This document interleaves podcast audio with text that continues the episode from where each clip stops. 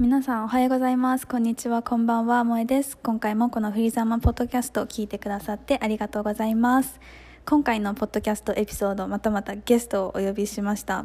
で私も普段からインスタグラムでフォローさせていただいてとてもあのお話しするのが楽しみだったゲストの方なのですごくワクワクしてこの収録をしました。で本当に今回話したことはもう皆さんに伝えあの伝わってほしいなっていうふうに思うことだったのであの最後まで聞いていただけるととっても嬉しいです。で私も宮古島に来てやっぱり環境についてはすごくよく考えるようになったのでこれをきっかけにね自分もあの環境問題とか他の社会問題とかも自分ごとと捉えて何か自分なりに行動ができるようになればと思って改めて思わせてくれた今回のあの対談でしたなのでぜひ皆さんも最後まで聞いていただけると嬉しいですそれではどうぞでは今回はモデル兼アクティビストの財前みやびさんにゲストとしてお越しいただきましたよろしくお願いしますよろしくお願いしますはじめまして財前みやです。はい、よろしくお願いします。私もね、ずっとインスタグラムとかフォローしてて、あの見てたので、すごくこれが実現して嬉しいです。ありがとうございます。いやそんなこと言っていただいてもすごいハッピーで幸せな一日。あ嬉しいもう楽しみにしてたのでいろいろみやびさんにあのお話聞いていきたいなと思います。はい、でまずこう、まあ、早速なんですけど、はい、初めてみやびさんのことを知る方、はい、にこう軽く自己紹介とかをお願いしたいんですが。えっと、はい、アメリカ・テキサス州にもともと住んでて、うん、大学で日本に帰ってきた、えー、帰国子女の、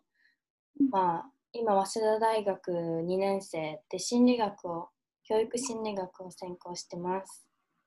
で、普段は、えー、環境問題とか、うん、まあ、LGBTQ+ 問題まあ、それに関わる中でそういう活動する中でメンタルヘルスについてなどの発信を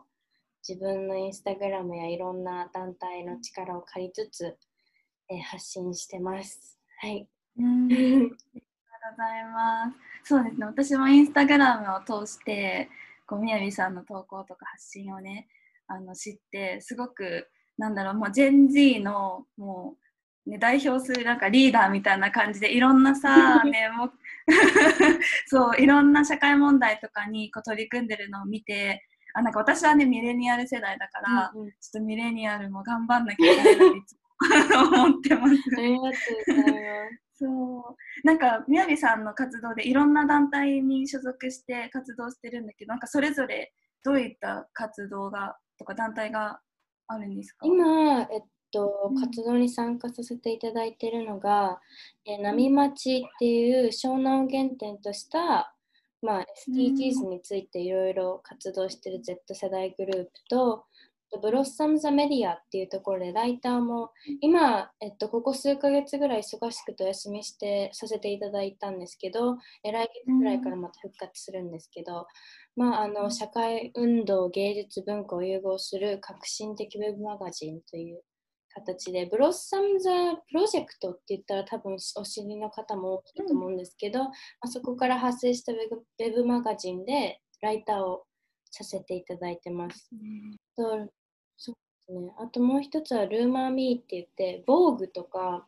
ワイヤードとかを発行する、うん、えー、コンデナンド・ジャパンっていう会社が運営してるえー、企画の一つで次世代インフルエンサー育成プロ育成プロジェクトみたいなのにも、えー、ありがたく参加させていただいていて SDGs 関係でいうとそこにビーガンガールの東京ビーガンガールのみゆちゃんとかあとミリちゃんとかのサステイナブルファッションのブランドとかを運営してるミリちゃんとかいろんな方が参加してる中で私もその中の一人として、なんとかかんとかやってます。なんとかかんとか、もう素晴らしい。でもね、なんかそうやっても実際にこの自分が問題視していることに対してアクションしていっているっていうこのなんだろう姿勢がすごく私も見習わないとなっていうふうに思っててなんかうんみやびさんで今回は、そういろんなそうみやびさんいろんなね、社会問題に対して声を上げてるけど今回9月でこういろんなねあの環境に関してのこのなんか特別な日っていうのが多いですよね9月9月18日ワールドクリーナルデーとか、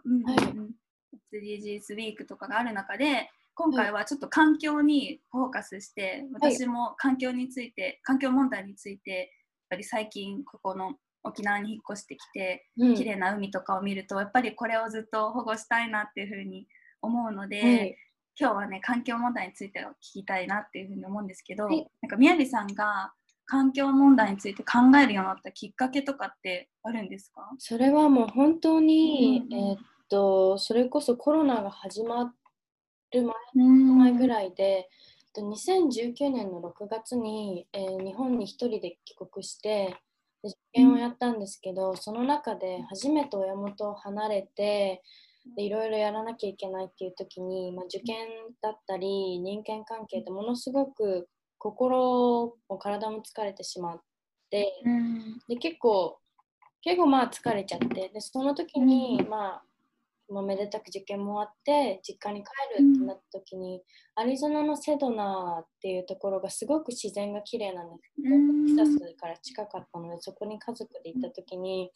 そのなんか疲れてたのがもう本当になんか現れるっていうか軽くなるっていう経験をしてなんかその自然を見てたら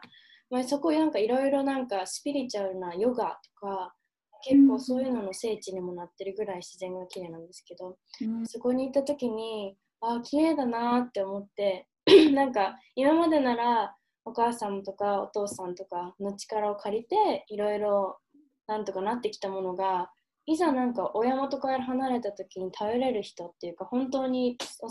なんか一人になってしまった時になんか自分を支えてくれたりなんか助けてくれたのがやっぱり自然だったから日本でもなんか割と祖父母の家にお世話になってたんですけど周りに自然が多くて。がそういう時になんかあ自然っていいなって思ったのもそうあとそれもあるしこの場に結構子供がいたんですね、あのセドナに。うん、でその子たち、うん、本当に多分3、4歳とか、まあ、下手したらうちおち歩きの1歳の子とかが、なんかみんなでこう岩の上で瞑想してる中にいて。へー、素敵。たちを、そうなんですめっちゃ可愛かった。かわいい。その子たちを見て、あと普段から結構子供が大好きで子供と接する機会が多かった中に、この子たちが私の世代になった時とか例えば私が、まあ、この先何年かで母親になった時にその子が果たして私の親元を離れたり彼らの親元を離れて疲れてしまった時に同じ自然ってそばにいるのかなって思ったのが、結構本当に環境問題について考えるようになった一つのきっかけかなって思います。はい確かに。そうだよね。なんか今はさ私たちこんな、うん、まあ、自然にあふれてるっていうか自然にすぐアクセスできるけど確かにそれがね今の状況のまま続くと、うん、それが保証は絶対されてないっていうのがもうデータでも出てるからね。なんかそう思うと確かに。今だけを考えるとあれだけど、うん、今後の世代のこととかも考えるとうん確かにそれは言っても立ってもいられなくなる私も今聞いてて、うん、思いました。オバマ大統領も私たちが、うん、あの環境問題に対して何かできる最後の世代だっていうふうに言ったりもしてて、だからそれぐらい本当になんだろうもう今やっても遅いぐらい、うん、だけどやらないよりはやった方がいいっていう本当に危機感がすごいというかやっぱり環境問題って、その環境問題って聞くとすごくとっつきにくいものに思っちゃうかもしれないけど、この世の地球で息してる人間全員が関わってることだからどこに住んでようがどんな生活してようが、人間全員が関わってることだから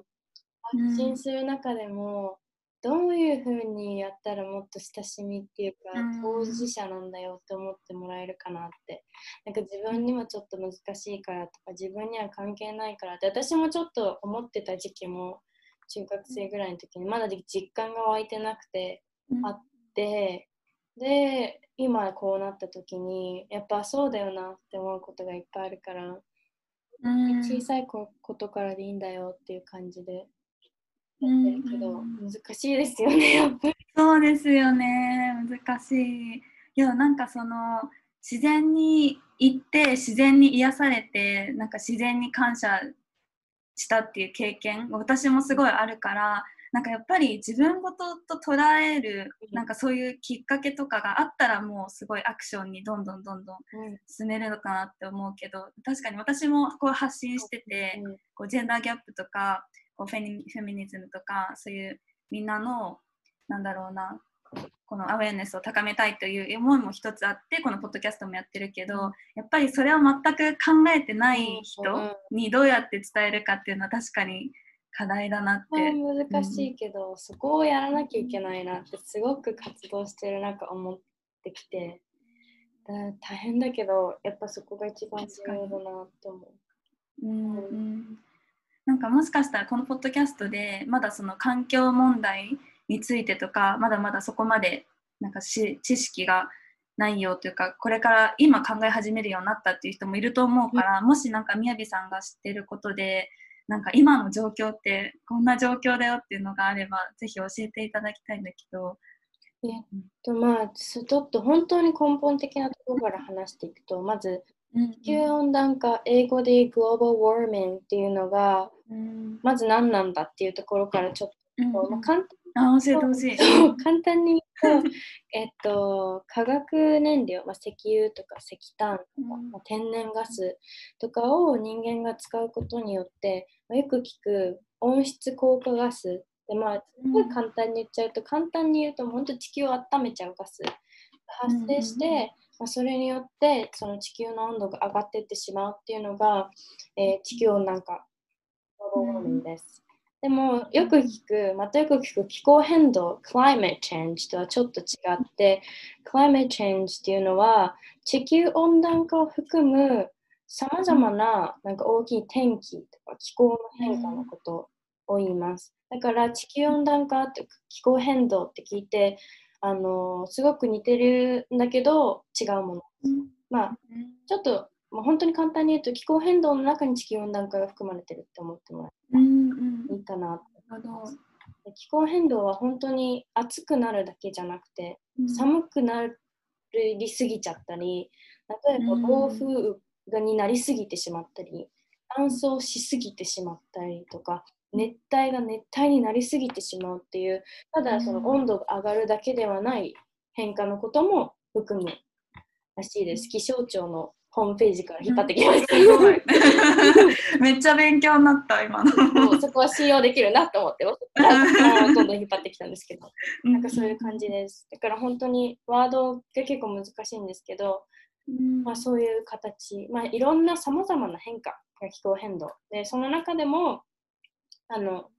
温温度が上がっちゃうよ温室効果ガスによって温度が上がっちゃうっていうのが地球温暖化です。で、まあ、どれだけ暑くなるのっていう話なん。日本の人に一番分かりやすいデータとしては多分今年とかも本当に暑くて、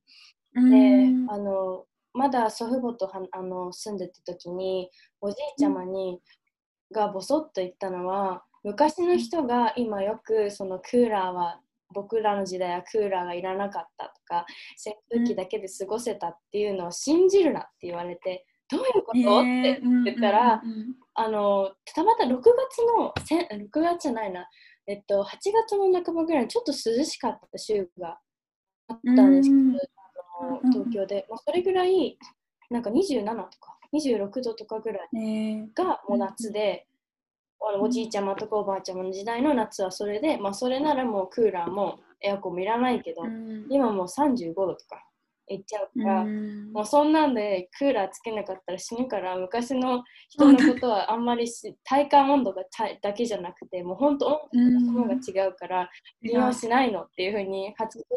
言を超えたおじいちゃんに言ってでそれでえどういうことと思って調べたらなんか1980年の8月の最高気温が32.2度ですね。で2019年の、えー8月の最高気温が35.6度ででそれだけでもかなり違う。体感温度だったら、その、まあ、本来ならそんな えっと3度4度ぐらいしか違わない。体感温度って結構7度ぐらい違うらしくて。で、えー。このまま CO2 二酸化炭素を出し続けた場合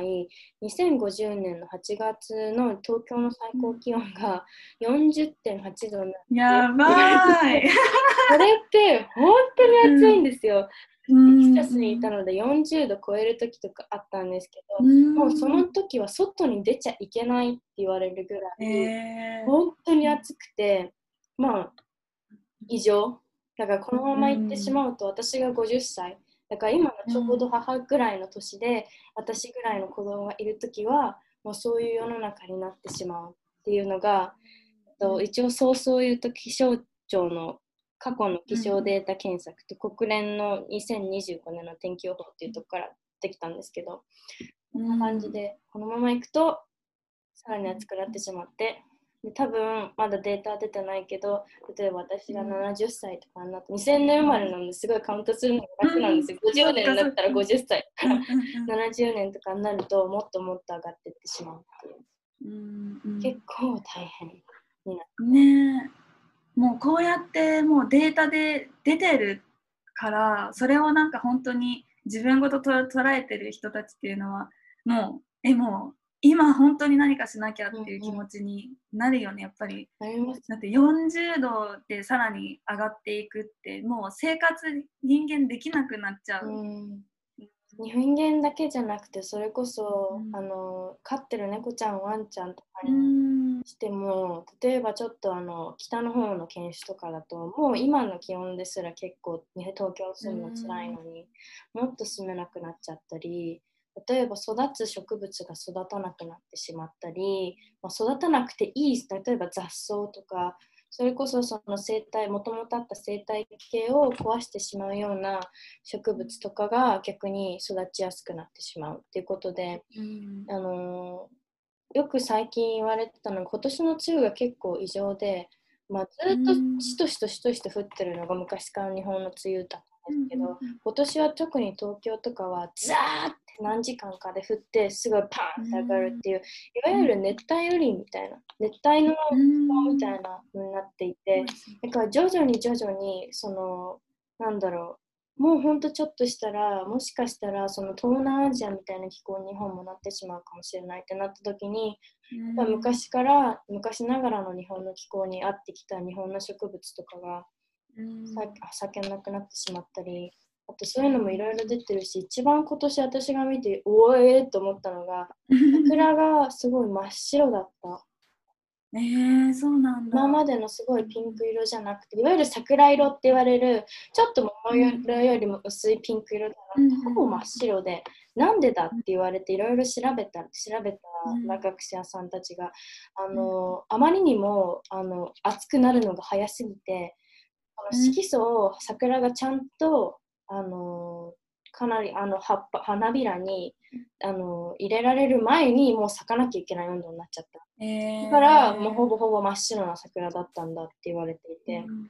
だから本当にそういう目に見えるところでいろいろサインはうん。出てきてるので、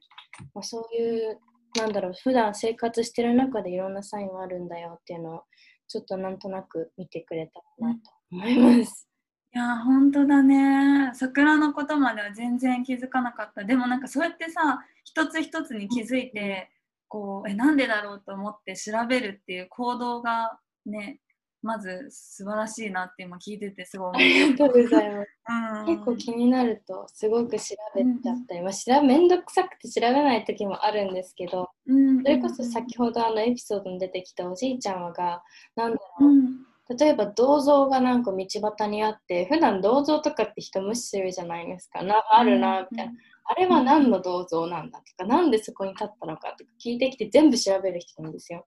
えー、だから親元離れてる間その彼と生活してる中でいろいろ疑問に思ったことをその場で今もう携帯もあるしうん調べるっていうのはすごくいいことだなっていうふうに思ったのでなるべくできない時も多いけどすうん。るようにしてます。でもそうなんでなんだろうって考えるのってすごい大事だよね。うんぱり今のさこの環境のことでも普段からちょっと違うことにこう気づいてなんでだろうって考えていったらやっぱりね、うん、もうそれはどんどんどんどんあの地球温暖化が進んでるからとかそういう原因が分かるとじゃあそこをなんとかね行動してこうなんかしなきゃいけないんだっていう気持ちになるから、それの繰り返しねなんだろうねすごい、うん、ねやっぱりこうやってこうデータとかを私も見たりしてると本当に危機感もあるし、ね、さっきも言ね宮部さん言ってたように次の世代のことを考えたらなんか今何もしないでこう無視して、うん、今あるものだけを楽しんでたら本当に自分のねさっきも言ったけど子供ができた時とかに顔向けできないよね。できない。できないし、うん、なんかこの前でも友達と話してて私も友達も結構環境にすごいいろいろ興味があって、うん、2人とも一周回って結構疲れちゃってでも私たちそれこそすごい数フォロワーがいるわけでもないし私たち一人一人が発信してて何になるのみたいな感じで話してた時時があってでその会話をした後にまた別の人とその人はあんまり別に環境問題っていう感じではないんですけど、あの今私があのバイトさせてもらってるのがオールバーズジャパンって言ってすごいサステイナブルな、えー、靴の会社なんですけどだからそういうところで働いてる人だからそれなりに興味もあるししっかり学んでるけど、その人になんかまたまたまた全然違う人になんか一人一人なんかやってなんか意味あるのかねみたいな。今やってもう遅くないみたいな会話をされた時に私がなんか考える間もなく今までの人間がやってきたことなんだからできるできないじゃなくて私たちがやらなきゃいけないんですよって言って自分で言っちゃってでその後自分でなんか何言ってんだろうみたいな偉そうだなって思ったと同時にでもパッて出てきた言葉だったからそのできるできない可能不可能じゃなくて自分人間がやってきたことは人間責任取らなきゃいけないって思ってるのが多分自分の本当のなんか思いなんだろうなって思ってから、とりあえずやろうみたいな。感じにもなったんですけど。うんいやでも本当だね、そのでも私、インスタグラムのツイートすごい覚えてる、うん、ツイートじゃない、あのストーリー、みやさんがね、うん、上げて、そこでコメントして、で、こう流れでこう、うん。うん、ポッドキャストもなったんだけど、でも本当にそれは私も思う。一人、私の力で何かこう言ったとしても、もうね、その一人の力なんてすごい限られてるし、別にインフルエンスもあるわけでもないしっていうふうに思うけどでも確かに言った通りでもやらないと、まあ、ゼロになっちゃう、うん、でもやったら何かしらつながっ1になってそれがつながってつながってって大きい力になるかもしれないって私もなんかもうほんとそこはもう信じるところしかないなんか結構スピリチュアルになるけど、うんうん、そうそう。だから本当にね一人一人でこんな私がね例えば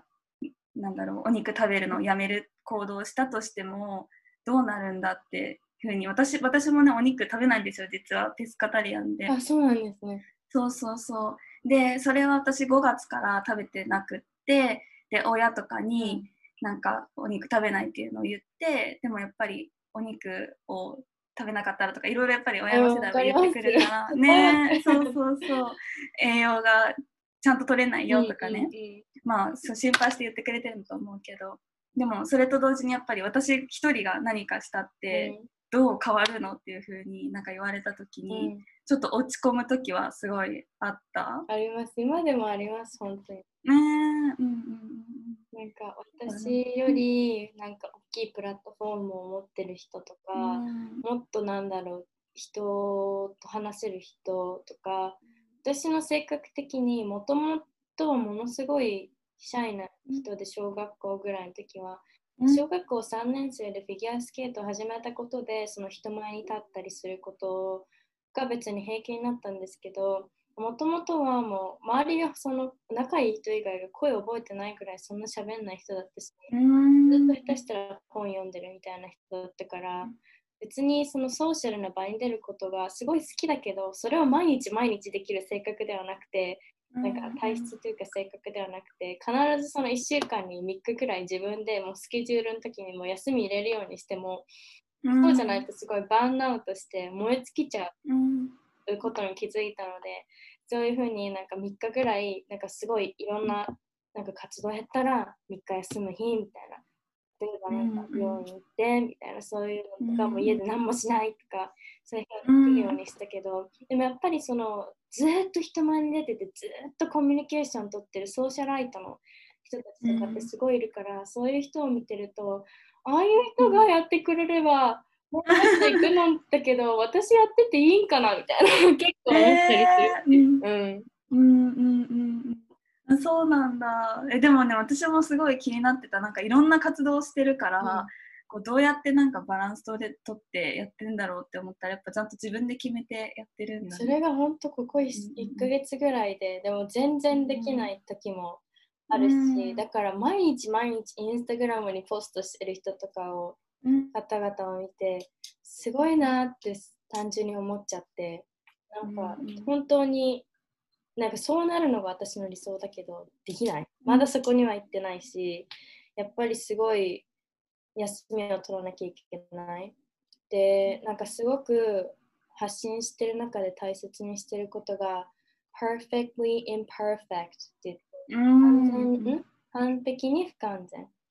全に不完全かな日本語でうんちょっとニュアンスが違っちゃうんですけどそれをすごく大事にしてて例えばもう一回本当に凝ったらすごく凝ってしまう性格なのでもう100%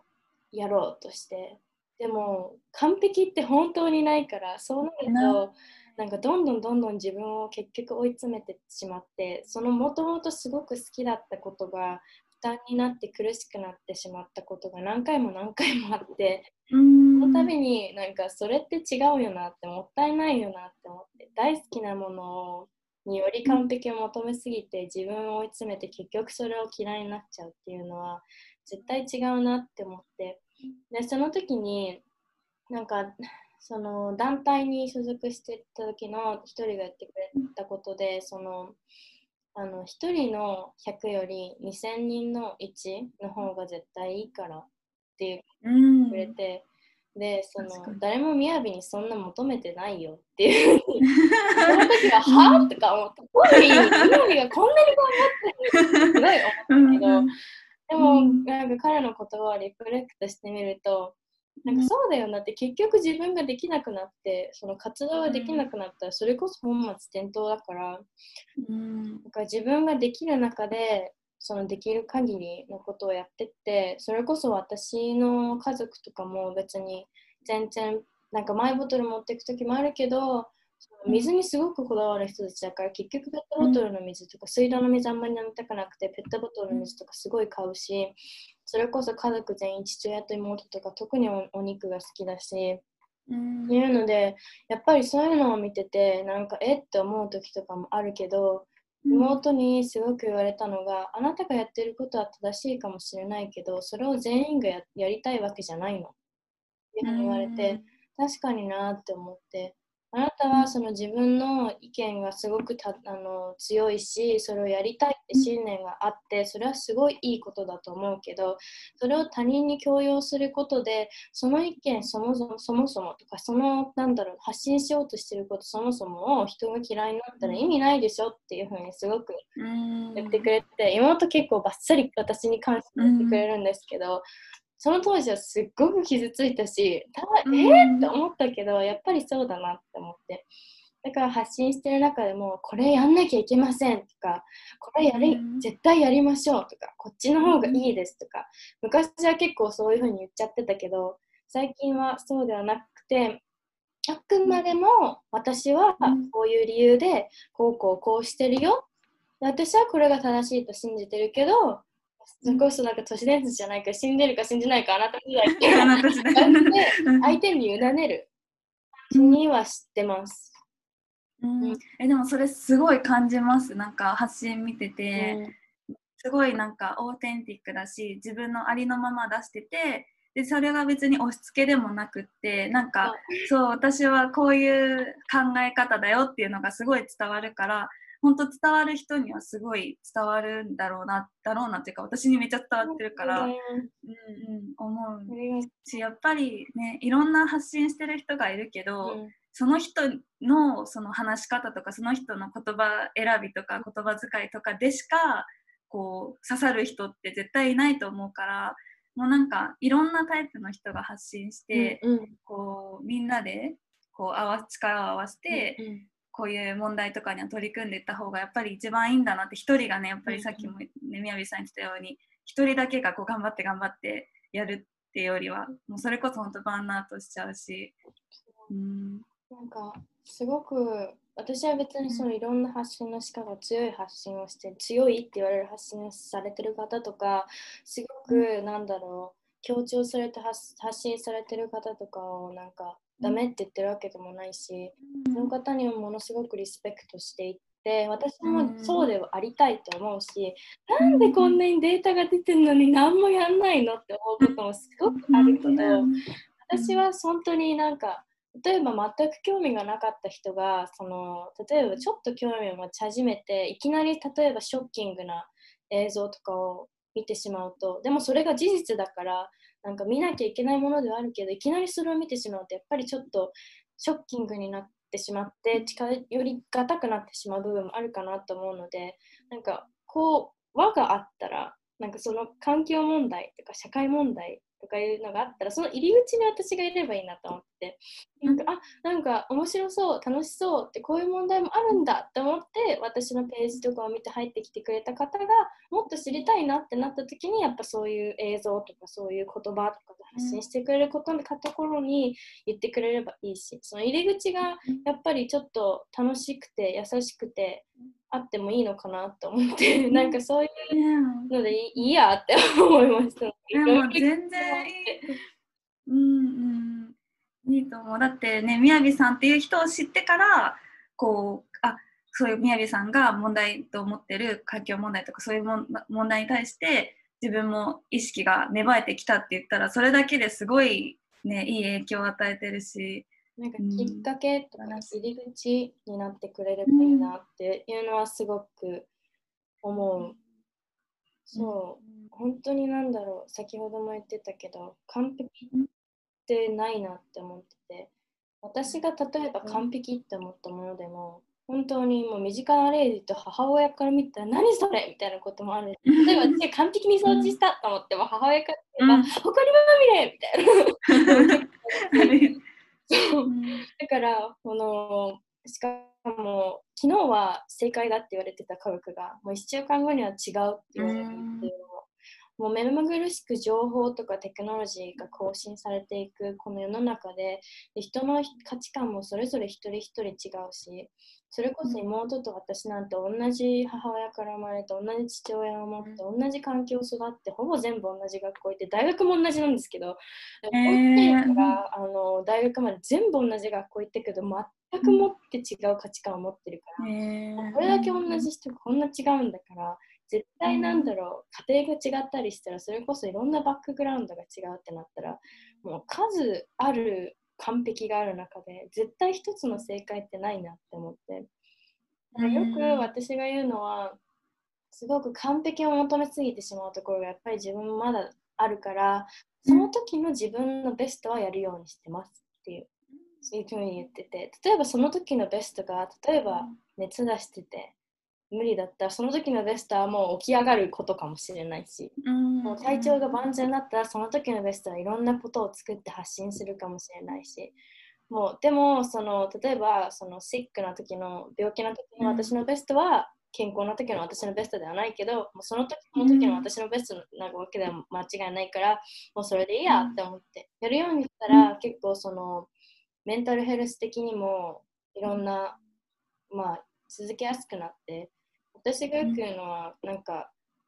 あの、インスタグラムにも書いてあるんですけど、ゆるい心に自然に優しいサステイナブルライフスタイルって言って、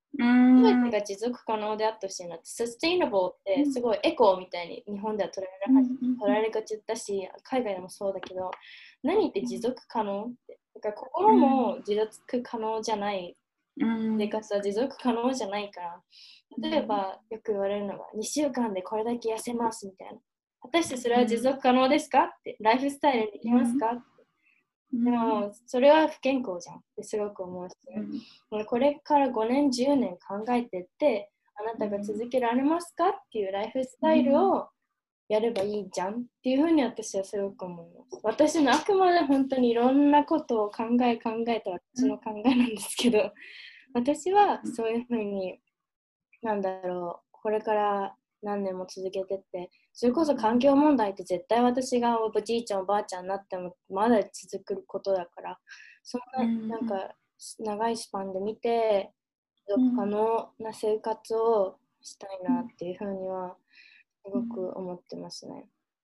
えー、すごい。確かにもうすごい今ねあの共感しました、ね、サステイナブルってそういう意味もあるよね。自分が、ね、続けられる活動とか続けられる、まあ、私とかだったら発信とかもそうだけど、自分が本当に楽しくなくなっちゃったら続けられないってなったら本当に意味ないから、うんうん、なんか私たちでも私たちじゃないなんか発信してない人たちでも一人一人が続けられることで何かこうなんだろうなプラスになるようなことが一人一人でなんかこうであればいいなって、うん、今すごい思いました。なんかこういうことができるよとかってありますか？まあいろいろあると思うけど。なんか多分、すごくなんかサステイナブルなライフスタイルってハードルが高く感じてしまうかもしれないけど、うん、本当にそんなことはなくて例えば最初から全部マイボトルを持つとか全ての日マイボトルを持つ全ての日お肉を断つとか全ての日エコバッグを持たないと私もできてないし多分この前で忘れた、うん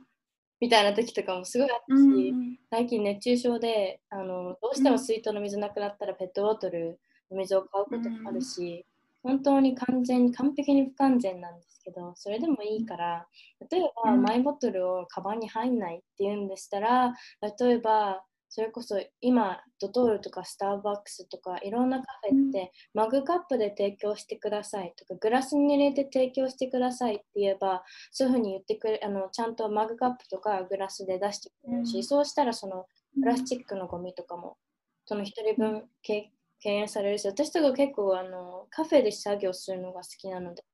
例えば1週間に1回12回行くとしたらもう月に例えばもう本当に8回とか10回分の人のやつがプラゴミが制限あの削減される、例えばストローいらないですって言ったりああの持って帰るんであのプラビニール袋大丈夫ですとかそういうふうに言うだけで本当に変わるし例えば、もうそういうのもマイ、例えばマイボトルとかが一番、マイバッグとかが一番やりやすいと思うけど、本当にインスタグラムで、例えば環境発信家の方とか、いろんな発信をしてる方をフォローして、なんか知識として頭に入れるだけでも全然違うし、例えばその、私のいろんなフォローさせていただいてる方とかで、なんだろう、その人その人に合った発信者って絶対いると思うんですね。例えば、すごくいろんなインフォメーションを文字でバーって書いてくれる方の方が私には合っているとか、例えば文字ちょっと読むの苦手だから動画で発信してくれてる人の方が合うとか、いや、私は動画とかあの文字じゃ頭に入ってこないから写真で発信してくれてる人の方がうん。そういう自分がその続けてそれこそ持続可能的に見れるいろんな発信者の方って本当に素敵な方がいっぱいもうインスタグラムだったり、TikTok だったり YouTube だったりいらっしゃるからもう日本語でもいいし英語の方でもいいしそういう人のなんかバックグラウンドとして例えば動画とかだったらつけてるとかあなんか朝ちょっと見てみようとか、まあ、1週間に何回か見れただけでもいいし。うん、本当にそういう感じで楽しくやっていくだけでもいいなと思います。うん、あとは私がすごく個人的になんかサステイナブルサステイナブルじゃない関係なく好きなのは母とかおばあちゃまのお洋服をセカンドハンドとしてもらうこと。えー、素敵。2人ともセンスが良くて、この前これママ捨てようと思うんだよねとか言われたら、いわゆるなんかちょっと今流行りのバブリーなスーツとか、ちょっと待って捨てないでとか言って。絶対ダメとか言って、え、本当に流行りだからとか、もらうでとか言って 全部もらったんですけど、うんうん、おじいちゃまが結構ウクレレをやっていて、あの今、えー、おばあちゃんは昔フラダンスをやっていたので、アロハシャツがすっごい大量におじいちゃまおばあちゃんも家に着てないのがあって、待って、これ着ないの？とか言ったら、もう私たち着ないわって。借りますみたいな。そういうなんか新しいものを買うよりは、まずちょっと母親とかおじいちゃんおばあちゃんのクローゼットとかを見て私結構父親のスウェットシャツとかを勝手にオーバーサイズで着るのとかもすごい好きで、で帰ってきた、は父親に「えそれパパの?」とか言われて「ありました!」みたいな結構あるのでそういうふうに家族でシェアしたりするのもすごいサステイナブルだしいいと思うし。あと私確かに。そうそう個人的に、まあ、古着って多分賛否両論があってすごいなんだろう、うん。綺麗なのが好きな方とかあんまりうちの母親もそうなんですけどあの、うん。あんまり好きじゃない方とかもいるかもしれないけどやっぱ古着屋さん巡りってすごい楽しいからなんかそういうので古着を買うとかでもいいし、まあ、新しいものを買う時にあなんだサステイナブルなのに気をつけるっていうのもそうだしあと今まで自分が持ってるものを大切に使うっていうのが一番サステイナブルだと思ってるからそれこそ持続可能だと思ってるから例えば私の友達がやってた素敵だなって思ったのは子供の頃に着てた T シャツをクロップトップとして着たりとか。えー、かわいい。可愛くて結構いたりとか、そういう感じで今まで自分が持ってたものを大切に使いつつなんか新しいものが欲しいなってなったらそういうとこにしてみるでもそれも本当繰り返し言うけど全部をそうする必要は全くなくてそれこそサステイナブルインフルエンサーって言ってる方とかも私もファストファッション買うよって。ただその他の部分では気をつけてるとか私の団体で所属してる男の子たちとかもすんごいお肉好きだしお肉みたいな感じのけど例えば彼らは肉がどうしても好きでずっと食べてるけど、なんか他の部分で意外と古着を買ってたりとかそもそも新しいものあんま買わないよとか。まあそれこそサーファーの子とかが多いから例えばサーフィングしたらちょっと自分でもうゴミ袋持ってきてビーチクリーンして帰ってくるとか例えばここの部分ではちょっとサステイナブルななって言われるサステイナブルって言われてることはないではないことをしてるけど他の部分ではしてるよとか。例えば私も別に家族がお肉好きだから全部お肉を断つってことは今はできてないし、私はちょっと障害の経験があるのですごい制限がある食生活っていうのはできない、うん。まだできないんですけどそうじゃない部分で例えばすごい古着が好きだから古着買ってみようとかうん。歩いてみようとかまあなんか発信してみようとかそういうふうにできてるし私の友達ですごいシャイで自分で発信するなんて本当に全然できないっていう子はなんか自分の名前が出ないけどそのいろんな団体にライターをしてたり編集をしてたりとかそういうことも本当に一人に合った生活でできるから全然本当に例えば1週間のうちに1回だけでもマイボトル持ってきたらもうブラボーみたいなそういう感じで一人一人できるかなってちょっと長くなっちゃったんですけど。いや本当にそう思う。しかもなんかすごい素敵だなって思ったのがなんか私たちも誰一人と完全な人っていうのはいないから、誰そう誰かしらこの自分はここができないけどここならやるっていう風にこう補い合ってこうみんなで協力してこう活動してるっていうの活動っていうか生活してるっていうのが、まあ、すごいなんか素晴らしいなって思って今すごい感動した。素晴らしい。でもなんかそうやってねなんかね古着をうん。ちょっとお母さんお父さんのものを着てみるとかそういうのもなんかちょっとしたなんだろうはまあ、流行りで終わらせたくはないけど、うん。なんかこの私たちの若い世代から、うん。なんかどんどんなんかこうそれがじあの今はなんだろうな。こうやってむ昔だと私のね頃だったら 私の頃とはあんま言いたくないけど 環境問題とか本当なんかそのなんだろうなジェンダーギャップとかこういう話をする人って結構なんか煙たいかられてたので、うん。今はどうかわかんない。どうなんだろう今そうあるけど受け入れられつつはあるんじゃないかなって、うん。まだまだ。うんうんうんうん。そうだから多分変わってきてると思うからやっぱりそのねうんなんだろう私たちの世代からこうできることを、うどんどんどんどん一人一人がやってったら本当に絶対なんだろうなこの今の状況から、まあ、もっともっと悪くなるってことのは食い止めるっていうのは、全然可能だと私は思ってるから、そうです。うん、うん。ね。そうそうやって多分信じるっていうのもすごい重要なことだよね。信じるものは救われるから。いや本当に。うん でも実際本当にやってて、まあなんだろう落ち込むこともあるけどやっぱり好きなことは好きだからそういうふうに、もうちょっとでもいいしもうやってる中でこんなに意味あるのかなって思うこと絶対あると思うし、私も最近までずっと思ってたけどもう意味あるし意味ないとしてもややることは重要だから、うんうん、本当にとりあえず意味あんのかな意味ないのかなって考えるよりもやらないよりもいいマシだって思ってやってるんで全然大丈夫、で結果は必ずついてくると私も信じます。うん。本当に信じることすごい大事。私信じてそれをこうやちょっとでもねちょっとずつやってたらなんか私も経験したのが共感してくれる人とか、応援してくれる人とかもどんどん増えていくんじゃない、で今多分みやびさんもいろんな団体で活動してるから仲間もすごい増えてると思うから、そういうところでなんかやっぱ一人で発信とかなんかこう頑張ってるんじゃないんだって思えるだけでもすごい、うん、力が私は出るなってすごい思って。